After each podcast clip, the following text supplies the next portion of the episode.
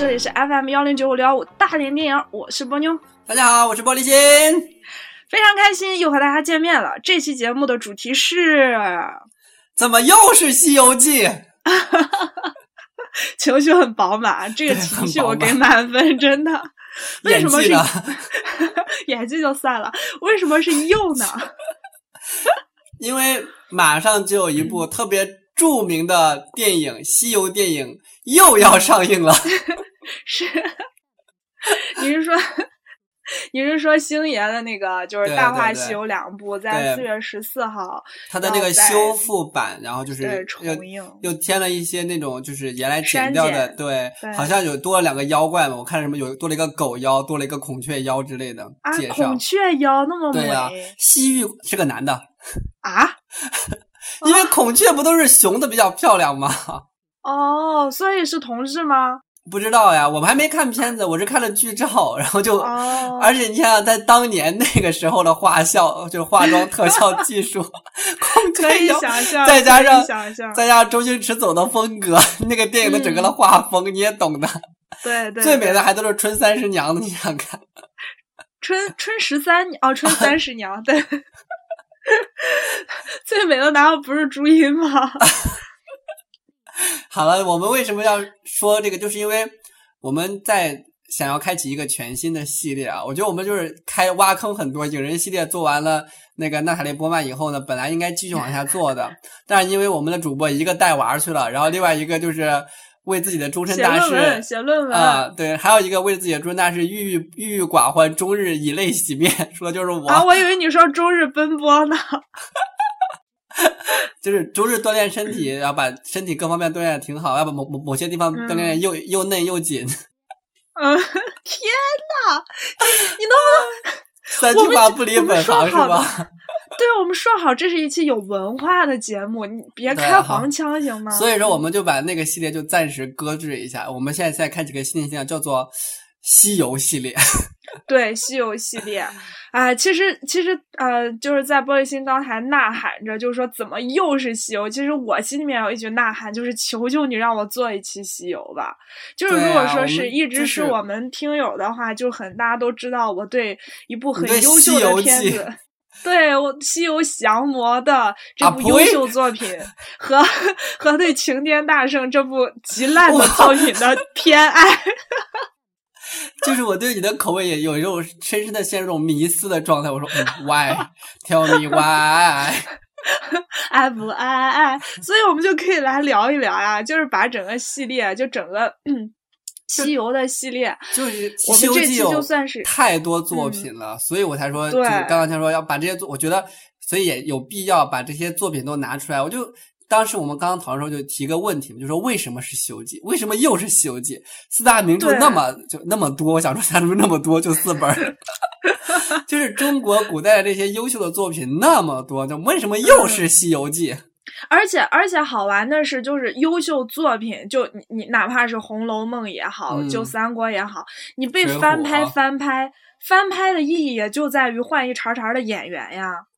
啊，就是它的情节方面是没有重大的改变的，对。可是为什么《西游》就是这样呢？就每次都面目全非。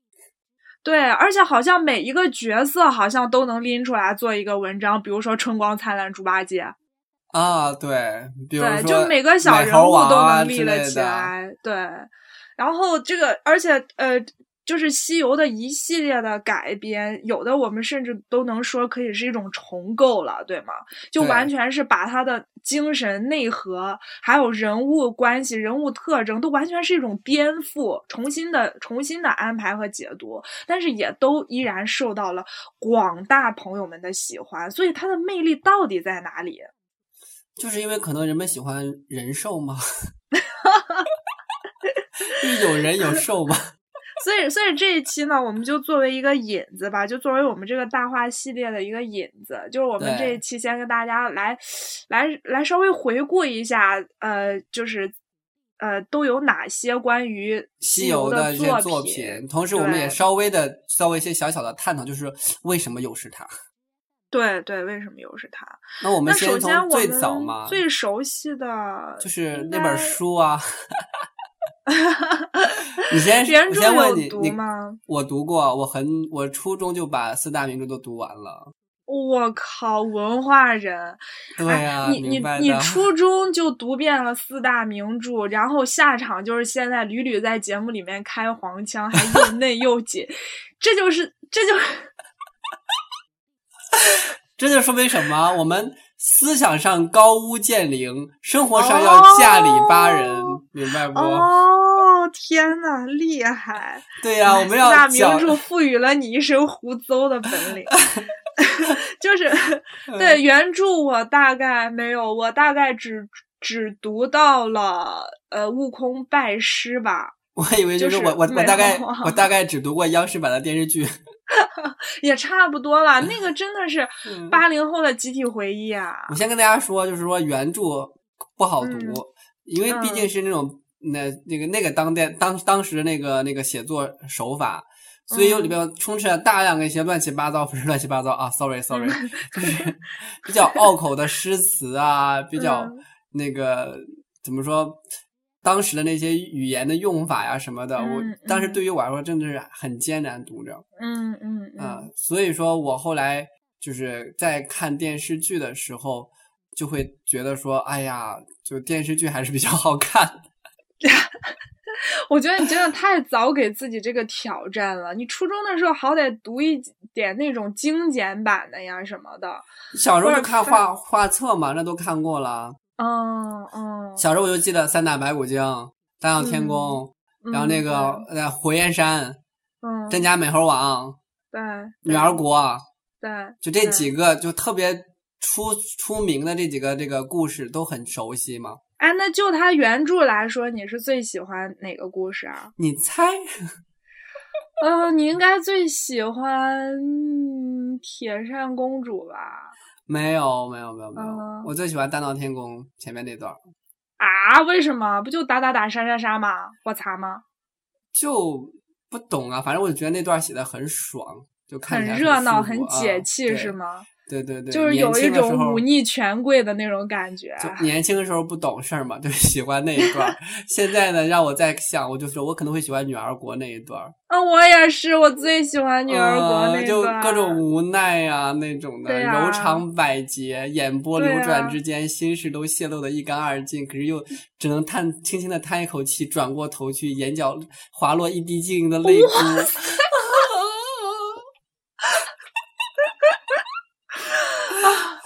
啊，最痛苦的就是那种，就是不能不能，我真的特想特想，可是我不能不能。哎呀，好了，我们然后 进入到主题，就是就是这个故事《西游记》深入人心呢，有很多很多这个相关的作品，就是那些什么低幼版的我们就不说了啊，我们就直接说说在电影行业或者是影视剧方面，就是比较影响比较大的。然后第一个就是呃特别出名的一部动画片，嗯。叫做大闹天宫，大闹天宫就是你最喜欢的那段啊。然后它是这样的，它是那个上海美术电影制片厂，然后在呃那个一九六一年和一九六四年分成上下两集放映的。对对。啊，当时一出了以后呢，就轰动了，很多人都很喜欢。但是这个电影实际上是动画电影，实际上是有前身的。它前身是是亚洲第一部动画长片。叫做《铁扇公主》还是黑白的？是黑白的，是四几年时候拍的。那时候咱们好像新中国还没成立吧？四一年。对对对对。然后《铁扇公主》好像后来还曾经有修复版，然后重新上映过。对对。对，然后后来就是《大闹天宫》，我为什么我知道就喜欢？你想六几年的那个电影，是因为我小的时候大概也就是上初中吧，我那时候我爸就不知道就是从哪儿买的那个《大闹天宫》那个影碟。嗯，然后我就看那个影碟，我说哇呀，怎么这么好看呢？哎呀，而且那个时候那个猴子的脸谱还是那种京剧那种脸谱画，对对对对对，那个形象也一直是很经典的呀，很深入人心。还有红红孩儿啊，三个头啊，三头六臂啊什么的，都是经典画面。嗯嗯，包括我我有一段时间的我的那个电脑的那个桌面都是《大闹天宫》，就是这个动画片的那个。呃，剧照啊，就是那个截图啊。而且我表妹作为一个两千后，她最早喜欢上的也是你说的这个版本的大闹天宫，就是她喜欢到，就是说你问她就是此生最大的愿望是什么？嫁给孙悟空。对，就是希望和孙悟空永远在一起。我真的，我跟你说，我先说实话，我真的不理解，说那些人说想要嫁给孙悟空那些人是什么鬼？是因为为什么不理解？因为他神通广大，你有安全感。可是，可是我觉得孙悟空散发不了任何的性的吸引力啊。就又长你就因为人家，就因为人家是一张 猴脸吗？差不多是因为这个原因。你怎么能这样歧视猴呢？我啊，那你喜欢猴不喜欢人？你是不是在歧视人？不是，他真的就是那样一个神通广大的人，真的不会让你觉得他是你心目中的英雄吗？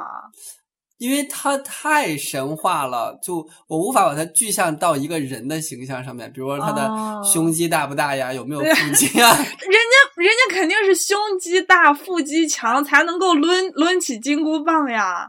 你有点逻辑推理能力好吧？而且他还有大棒子是吧？对呀，而且那么多棒子，而且大不来可长可短是吗？对啊，而且随时就可以吹两根 猴毛出来跟你一起三 P。哎呀，能不能好好聊？天，你真的好污呀！你这个污妞，你能不能不要侮辱西游记？你还跟我说你特别想聊西游记，你怎么这么污？我被你带跑偏了嘛？然后过分。然后那时候我就跟我表妹说，我带你去拍大头贴，她就说我不要。然后我说你如果拍大头贴，就可以粘在孙悟空的金箍棒上，他就可以每天都看到你。他说好，走。从小就骗小孩儿，所以就是说，可见这个西游的 魅力，群众基础真的是非常广泛的。对，这部动画片就过了以后，就但是影响颇深，好多人就提起来就说说动画片好看，而且也就很奇怪，就说你说咱们当年动画片怎么就那么好看，现在动画片就嗯，我也不知道说什么好。哦，弱了吐槽一下中国的现在动画，然后紧接着就是那部特别特别出名的，就是常年的暑期神剧。就是我们的《西游记》，西游记央视版的，一九八六年版杨洁导演的《西游记》，就是你有没有一种感觉，亲爱的，就是比我们俩年纪大耶，真的耶。对，但是你有没有感觉到那个时候，就是觉得它一集好像好长好 长，然后就觉得对，而且根本就看不完，就觉得一个暑假六十多天，怎么觉得好像一直都在看《西游记》？但是现在回头去看，也只有二十五集。然后，而且每集也只不过这么短。没没有，它挺长的，每集真的有一个小时哎。就是，我就觉得说，当时就是因为它可能反复不团不断在播，你这个台有，那个台也有，然后就感觉好像一直它都在在在播着中那个状况。而且我们会不会就是说，觉得真的就是百看不厌的那种，真的特别的。给我提起孙悟空，我就会觉得想起六小龄童的脸呢。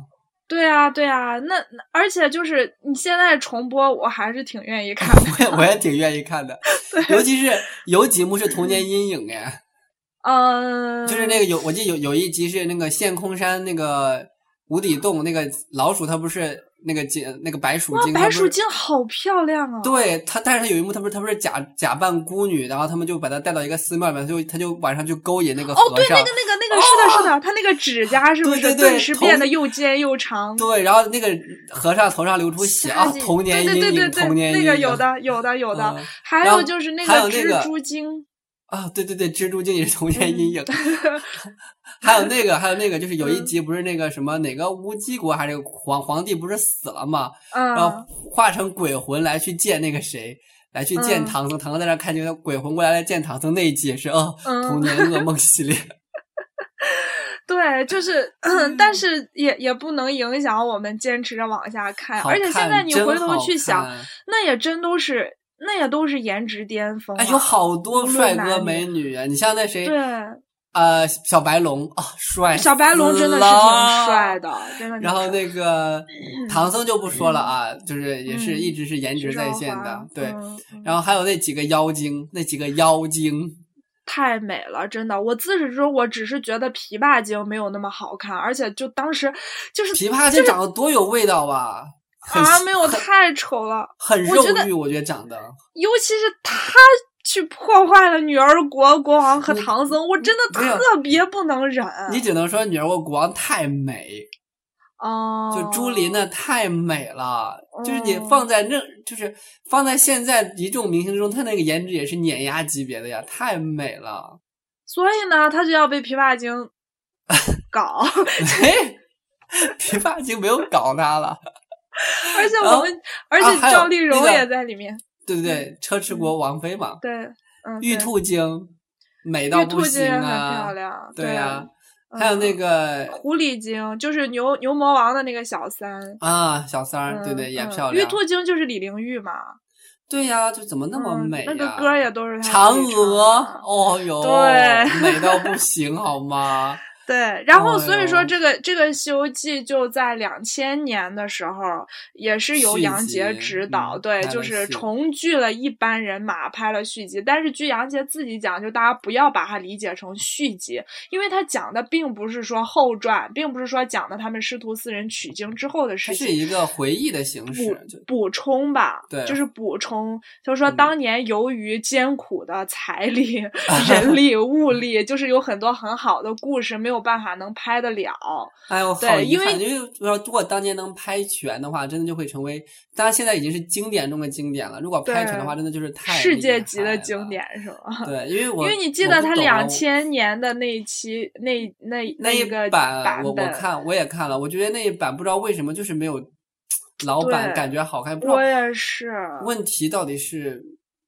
就不明白哈。我觉得无无论是镜头的色彩，还是演员。对演员的那个、那个、那个感觉，对，而且经常就是台词和口型不对，好像全体都是那武打武打动作都是靠快进的什么的啊，武打动作的背景背景音乐都是咕那种特别奇怪的音乐，特技也不惊艳，而且还特别恶心的，就是每集讲四分之三个故事，然后就留了一个头转在下一 集，对，然后片头片尾就非常的奇怪啊。对，所以两千年的这个版本并没有引起什么浪 发。我突然间又想起来一个特别漂亮的妖精，谁啊？杏花精，还记得吗？嗯，就那一集啊，然后那个晚上那个啊，我知道他们就是大家一起在宴会，吟诗作对，对，然后他就边唱边跳，唱跳了一首特别好听的歌，对，杏仙，我们有请杏仙。什么心儿飘飘，云儿迢迢，哎，差不多。天万里遥，哎呦，你好强啊！你好强啊！对，然后哎，太美了，啥都会唱，我简直是中华曲库，是不是？不是，我就觉得说，当年那个电视剧真是太受人。你看，我们俩这么久都没有看这部剧了，然后现在聊，简直是如数家珍，太好了。对，然后嗯，也就是由于他这个广大的群众基础，然后又横空出世了两部颠覆性的作品。对，就是在九五年的时候，由这个吴镇宇导演啊，不不不，吴吴哎吴吴吴宇森，吴宇啊是吴镇啊不是我，哎你别打岔 啊，吴镇宇，我刚才说的啥？你刚说的吴镇宇啊。吴镇吴镇宇不是啊，吴镇宇不是不是演电影的吗？对，嗯，吴宇森是那个导演，这个叫吴吴啥？吴承恩。吴承恩，你就直接说名字，大家都知道是谁了。实在是被改编的受不了了，吴承恩蹦起来说：“我我拍一部。”哎呀，那个菩提叫什么？菩提老祖叫什么？你弄刘镇伟的啊，刘镇伟，刘镇伟不是那个韦小丽啊，不是那个吗？那是刘仪伟，刘仪伟啊！哎呦我去！哎，刘仪伟不是妲己吗？那是傅艺伟。我天哪！傅艺伟，傅艺伟不是末代皇帝吗？那是傅艺。哎我。这个 我也是完美，你觉得很好。完美，我才是娱乐史啊！我真是什么都知道。就刘镇伟拍的，然后周星驰主演的那个《大话西游》两部，《大圣娶亲》跟那个《月光宝盒》。月光宝盒先是月光宝盒，再是大圣娶亲。这个是非常颠覆的，当年但是当时出映的时候票房惨，票房口碑惨败。后来就不知道怎么回事儿。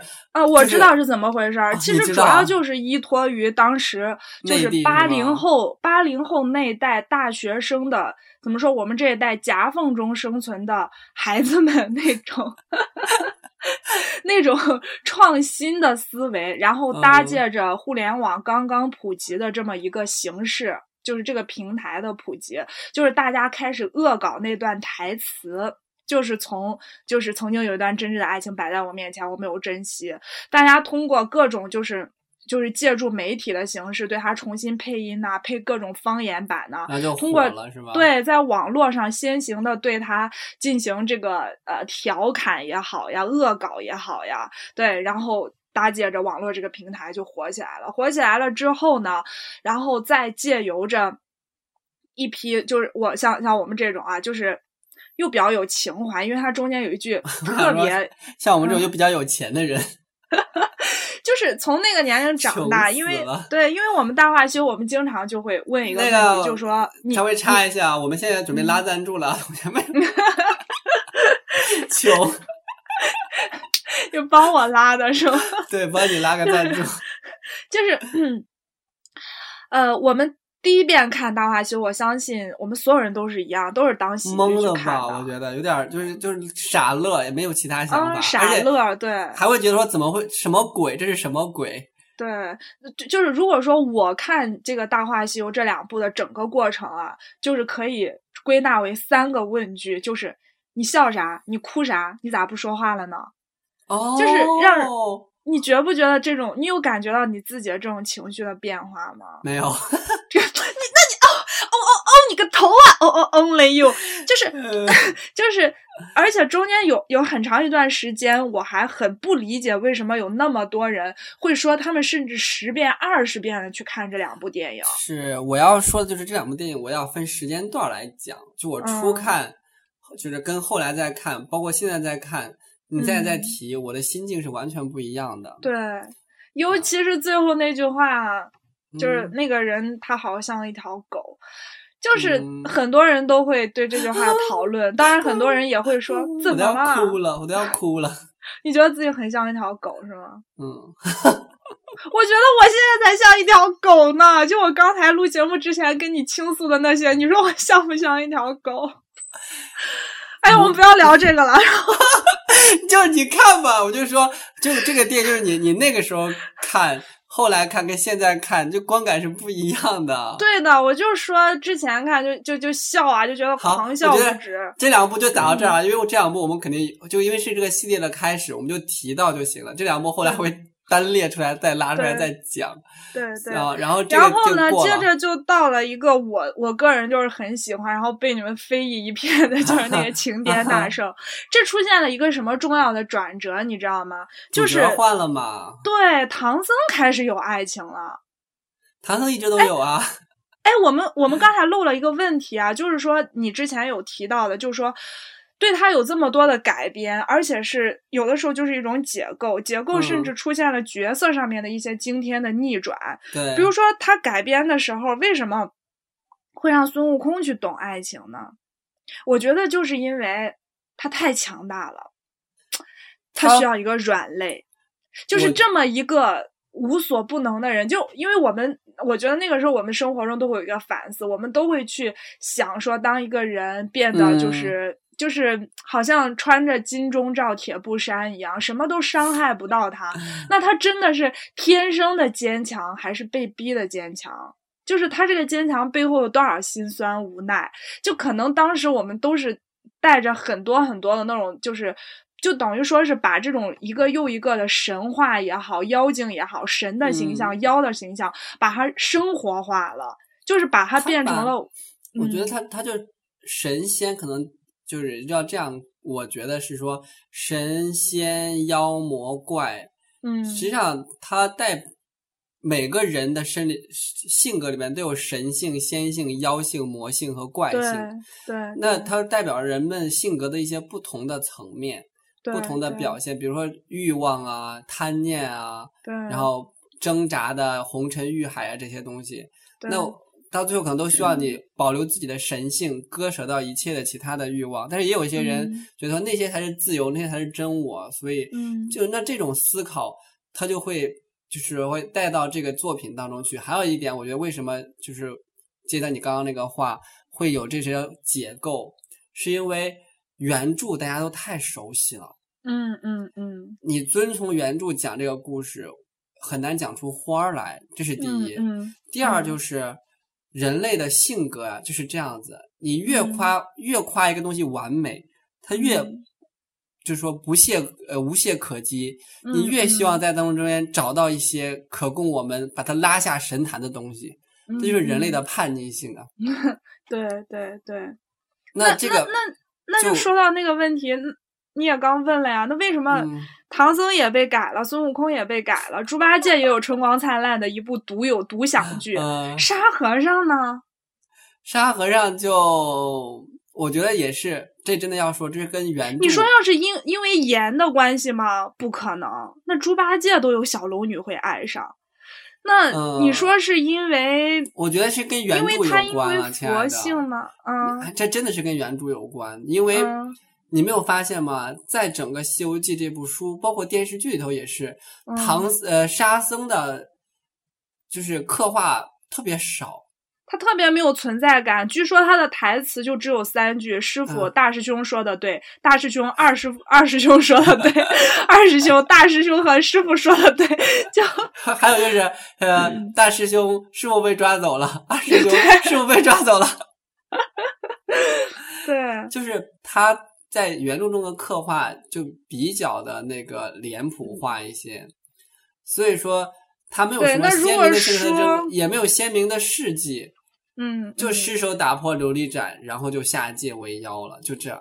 对，如果说要是大家想对这个就是沙沙僧的形象的结构有一些想象力的话，大家可以去看那个《金河在悟空传》哈。对，那个也是当时也是感动了无数。就是也是在大学生这个群体里面传播最为广泛的一个小说，我要这我要这天再也遮不住我眼，对对对，这地什么什么的，对对，特别热血感动的，这个也。改也也马上要改编成电影了，但是我也看了预报预告片，个人是不抱什么希望，失望是吧？对？对，但这部小说真的很不错，它中间对这个呃对沙僧真的是有特别的描写，真的是我我真的。觉得也不知道是不是我成长了。你现在再让我看那，我现在再看那部小说就看不下去了。啊，就是就是不在那个年龄段了，对，不在那个年龄段了。我再看我就看不下去了。已经过了装逼的日子了，是吗？已经过了中二的时期了。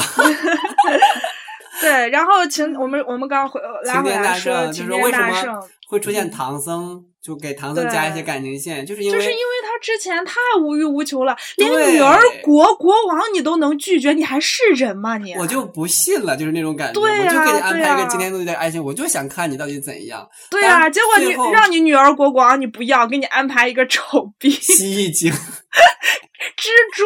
再说一遍，他是蜘蛛 啊，蜘蛛精，你说为什么？蜥蜴精啊。他是有多丑？感觉像还不够，你每次都要说人家是蜥蜴精，就是嗯，对。然后，而且随着这个，我觉得随着齐天大圣还有大话西游这些电影改编。呃，不是，我说随着这个改编，你你会发现，就是神这个角色，就是什么玉皇大帝也好，然后如来佛祖也好，观音姐姐也好，一方面呢，在《大话西游》里面对这种神的角色有了一些调侃。和讽刺，比如说有有一有一点儿，就是观音姐姐就忍不住也想要掐死唐僧，这是这是一个特点。另一个特点就 是慢慢的，对神都生气了。然后另一个特点就是慢慢的把这些神的形象转化成一种带有点人人味儿了，有人味儿了。啊不不不，我是想说的是，它带有一种，它是把它一般就是呃喻呃喻比喻成一种强权吧。就是比喻成一种，对我们很难去违抗的一个东西，因为你你你如来的呃五个指头就压迫和自由嘛，对永恒的那个人类文学和电影学艺术当中的主题嘛。对，就是青晴像晴天大圣，最后也是谢霆锋扮演的唐僧，然后冲到天庭，对，冲到天庭去，那点儿很帅啊！就是五百年前，是就是五百年前 你大闹天宫，今天终于轮到我唐三藏，然后就他凭什么？你 手无缚鸡之力，凭笑容吗？凭颜值，一张嘴能说死乌龟丞相。他那个真的很搞笑。哎呦，我妈借你东西你就去找我妈，可是我妈地址很难找，她经常搬家哎。就是 够了。就孙悟空是为了为了自由和他一种叛逆精神的一种扩张，他去大闹天宫。然后到了唐僧这儿，这么一个就是经常要四大皆空阿弥陀佛的人，他要为了爱情去大闹天宫。然后他大闹天宫的时候，就是。对于这种就像你说的权力压迫下和我们凡人的一些情感，呃，该受到的救赎和惩罚这些东西，在作品里面也都慢慢的有了探讨。这是我们零五年的作品，然后尤其是到了二零一零年以后，这个西游就就没离开咱的视线过，炸了，每年都炸了，真的是从一三年的降魔，这基本上是我最爱的一部西游作品。嗯，然后到今年的扶摇，对扶摇就不再是周星驰，我很失望啊。先说扶摇，我是很失望的，因为周星驰就是周星驰，徐克就是徐克。嗯哼，然后还有那个郑宝瑞拍的三部嘛，就是年份我就不说了啊，反正是也也是一零年以后，《大闹天宫》是一四年，从一四年参战吧，《大闹天宫》，然后《三打白骨精》，还有一八年要上映的《女儿国》，对，就是是正在拍。阵容是强大的，可能漏了一部，还漏还有一部没有提。嗯，大圣归来是吗？对，大圣归来非常出色的国产动画，对，当时也是有好多自来水啊。我们好像也提了嘛，我们有一期那个在盘年终盘点木马奖的盘点 中提。对，就是我讲的嘛。嗯，那这些都是这个西游电影。我觉得为什么又是西游记？是因为西游记真的是一个。根植于中华文化当中的巨大的财富跟巨大的 IP，而且它免费，谁都能用，不用交版权。而且你在里面能够找到所有的这些人际关系，以及你对于生命跟人生的这种思考，对，完全对。你能你就像你就像周星驰，对周星驰，我觉得我说我为什么说《降魔》是我最喜欢的一部作品？我觉得周星驰真的他一生的爱虚虚构了虚构了段小姐是吗？对，什么？你为什么老回头再跟你较量？就是他，就真的他一生对于爱恨命运的思考，就得失的思考，就是从《大话西游》到降魔之间的这种变化都在里面。而且我们刚说完《长江七号》开始了吗？长江七号应该主要是就致敬他的原生家庭吧。然后 那个呃，我们说晴天大圣开始去讲唐僧之后，然后从降魔呀、伏妖啊这些东西里面，我他而且就开始推翻了一些佛性。你就像在降魔里面，增添了很多人性的成分。哎，对他会说，他会他不再像以前说教似的告诉你啊，不要执着，要有善念，怎么怎么样，而是他多了很多对。他要先，你要先去理解恶，你才能够达成善。你要先有过执着，你才能放下执着。就是佛性，说的太好了。对，就是佛性在在这些影视作品里面，我觉得慢慢得到了一种更深刻的升华，也更加具有包容性，也就是让这些东西，让就他《西游记》原著虚构出来这个世界，它不再让我们观众觉得。好像是和我们无关的，就是过于遥远的，是一个神话的世界，而且让我们觉得，让我们不再觉得好像佛性是一个多么难以修炼的东西。就就像你刚才说的，佛性其实就是人性中的一部分，就它存在于我们每个人的心中，就看你怎么去正视它、疏导它、拥抱它。巴拉巴拉巴拉巴拉巴拉，对。嗯，所以我觉得就是为什么《西游记》又是它，就确实是取之不尽、用之不竭，怎么挖都都又都有可挖的东西。对，而且《西游记》这简直就是跟爱情是一样的，我觉得 会 真的这扯了啊，转了好硬。然后还有就是《西游记》，就是除了中国的作品，我们也稍微提一下啊，因为大家知道，就很多这个动画啊，就是或者动漫呢，包括欧美的、港台的，呃，就是那个就是就是刚刚说是内地的一些嘛，然后港台的一些电视剧也有，还有日本的动画也特别多，还有我曾经看过把那个唐僧改成女的的，然后还有那个把那个那个。四人组都改成女的的，然后还有把那个改成什么机甲什么战就是什么战争的，还有什么醉游记啊什么什么的。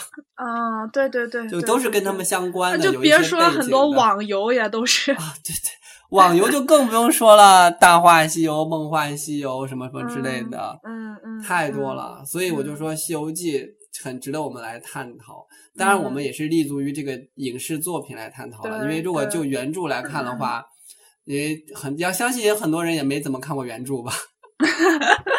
像我们的波妞同学，再加上原著有些文字太拗口了。嗯嗯，我要补的，为了做节目，我要补一补。但是不管怎样说，就是主要的故事情节大家都知道，主要的人物层也都知道，就那就有这些都是仰赖于八六版的《西游记》，大家都知道。对对对。